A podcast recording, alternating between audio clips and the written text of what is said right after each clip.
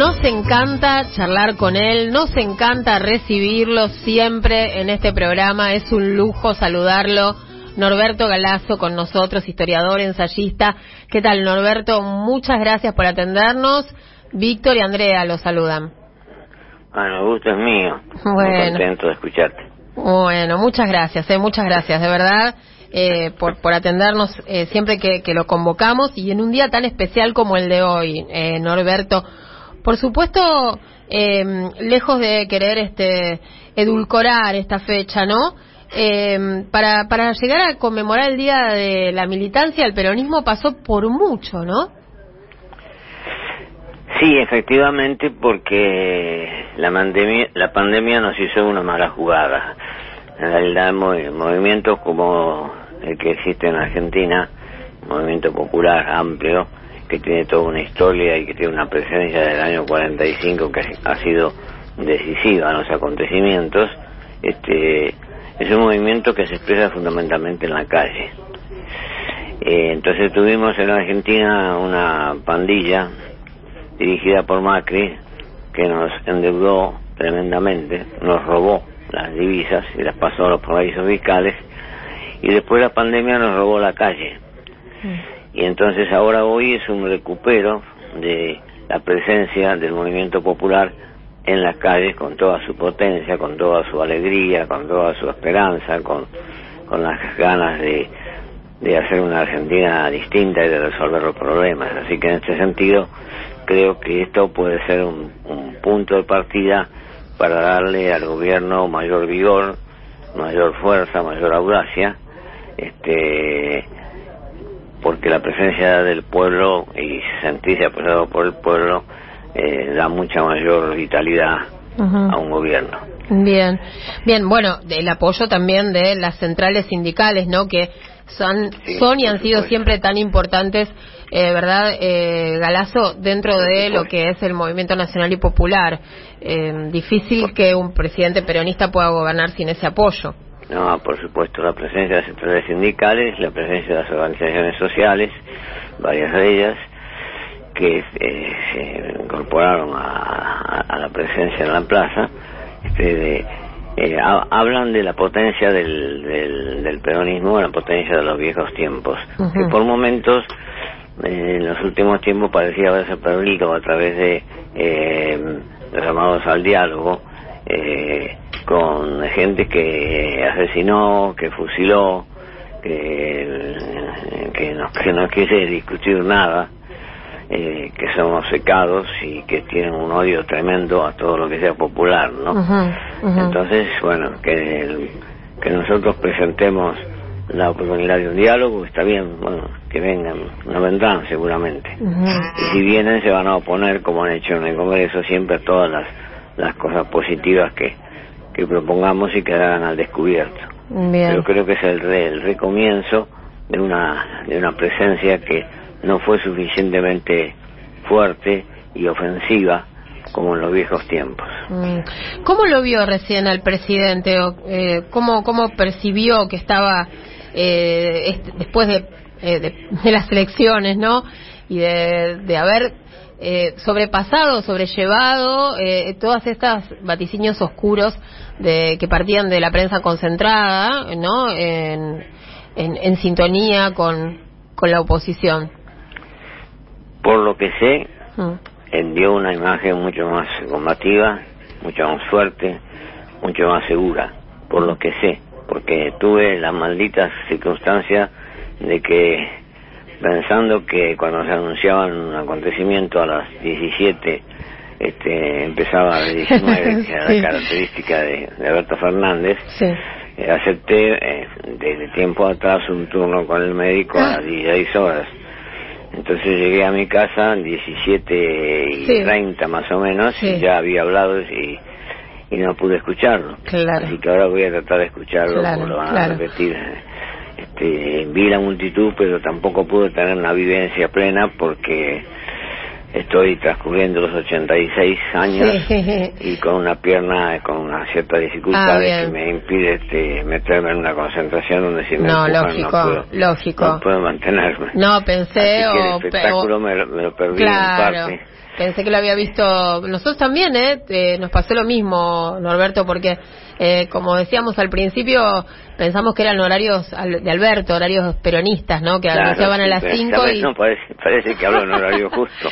sí, bueno, otro cambio más entonces del presidente con respecto a, a lo que había pasado antes. Claro, así que voy a estar atento a los programas de la noche. Bien. Que seguramente este, van a permitir confirmar lo que yo pienso. Yo pienso que el, gobierno da un giro importante, este, recibiendo, digamos, ateniéndose a las consecuencias de, a veces de poner otra mejilla, o de buscar el consenso con quien no quiera el consenso.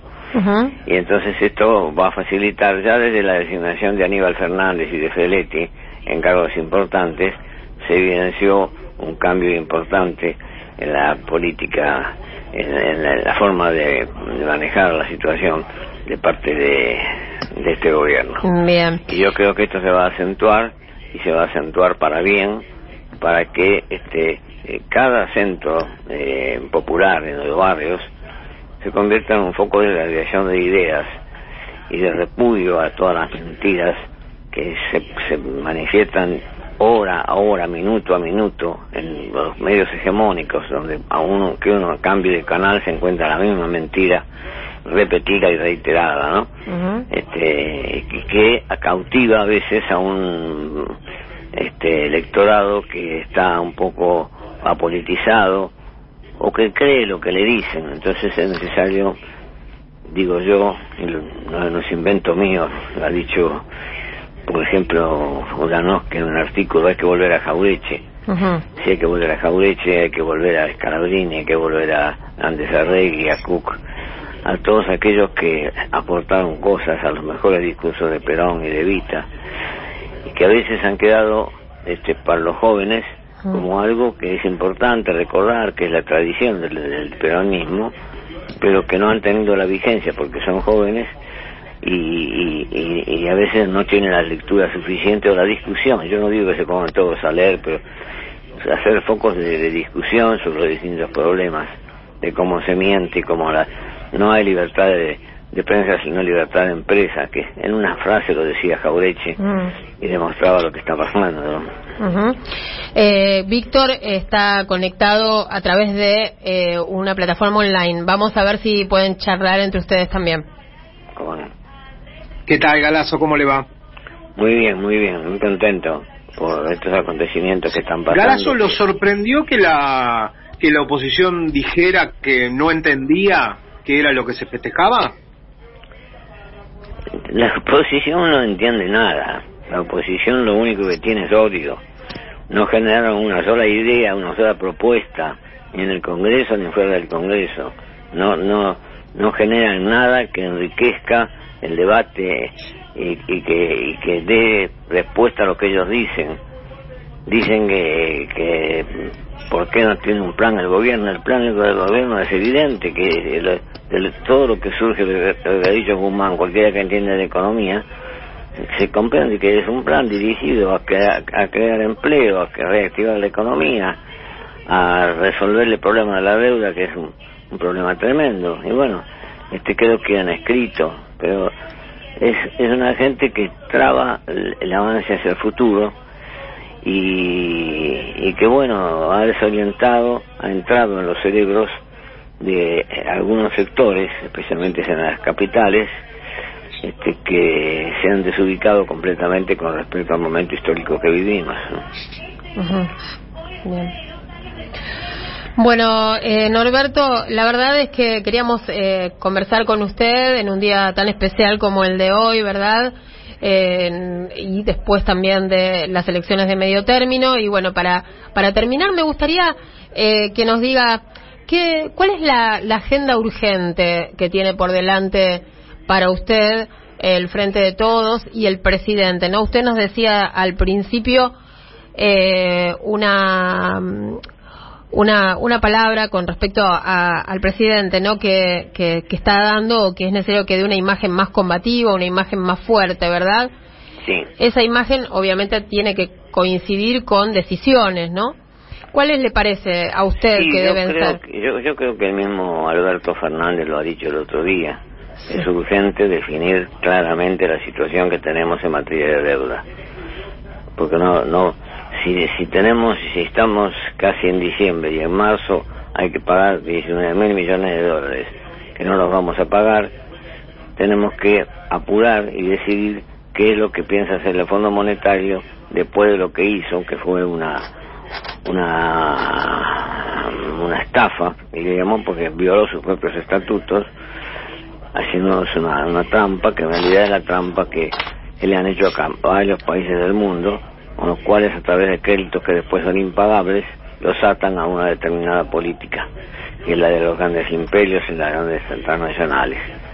Entonces yo creo que el asunto viene por allí. Pienso que Guzmán ha avanzado lo suficiente y que hay que llegar a un arreglo que, por supuesto, no caiga sobre las espaldas del pueblo y que permita el crecimiento. Es decir, que el, el plazo hay que extenderlo, estirarlo lo más que se pueda.